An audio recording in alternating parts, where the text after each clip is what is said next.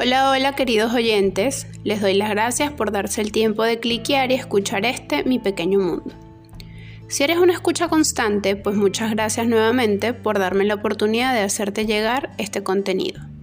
Y pues si eres nuevo, eres más que bienvenido a esta pequeña comunidad. Pues bien, ahora sí, comencemos. Este episodio lo llamaré Dignidad a través de la mirada.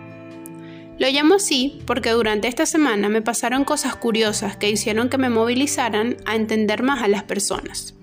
¿Y por qué digo esto? Lo digo porque, por ejemplo, vi una película en donde acentuaban o reflejaban lo que era la dificultad de un adolescente o joven durante su periodo de secundaria y explayaban de forma tan vivencial la cruda realidad de estos jóvenes y en ocasiones hasta de los adultos, lo cual da entrada a lo que actualmente se conoce como bullying, acoso escolar, laboral y hasta familiar, lo cual no son más que actos de intimidación físicos o verbales.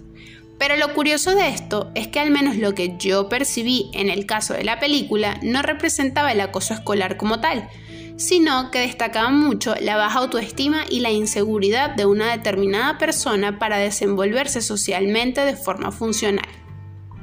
Ojo, y no porque le faltaran ganas de integrarse, sino que no desarrollaba sus habilidades sociales.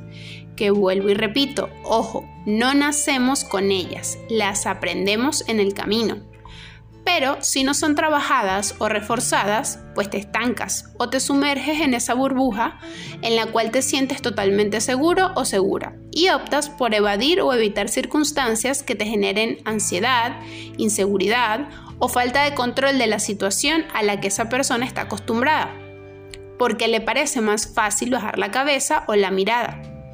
¿Qué es lo que nos lleva a la segunda situación que experimenté hace no más de dos horas, en donde asistí a misa. Ojo, esto no lo hago alusivo a la religión, sino que vi que el sermón se enlazaba mucho a la película, que había visto hace días y hasta mis propias actitudes recurrentes debido a mi ansiedad, que no es ningún secreto, soy ansiosa, pero eso no limita mi funcionalidad, al menos gracias a Dios no hasta ahora. Y la cosa es que relacioné todo y me dije, ¿por qué tendemos a bajar la mirada o a agachar la cabeza? ¿Qué es lo que nos avergüenza? ¿O a qué le tenemos miedo? En mi caso, puedo decir que por mi ansiedad y baja autoestima, porque uno tiene que reconocer ciertas habilidades que deben ser fortalecidas, en mi caso yo diría la autoestima, pues concluyamos que no tenemos por qué bajar la mirada o la cabeza, porque al menos lo que entendí del sermón es que si el mismísimo Dios, Padre de todos nosotros, no agachó la cabeza cuando lo crucificaron, ¿por qué debemos nosotros sus hijos hacerlo? Entendí, gracias al curso de confirmación que estoy llevando, que el bajar la mirada o la cabeza es símbolo de no sentirnos dignos de nosotros mismos.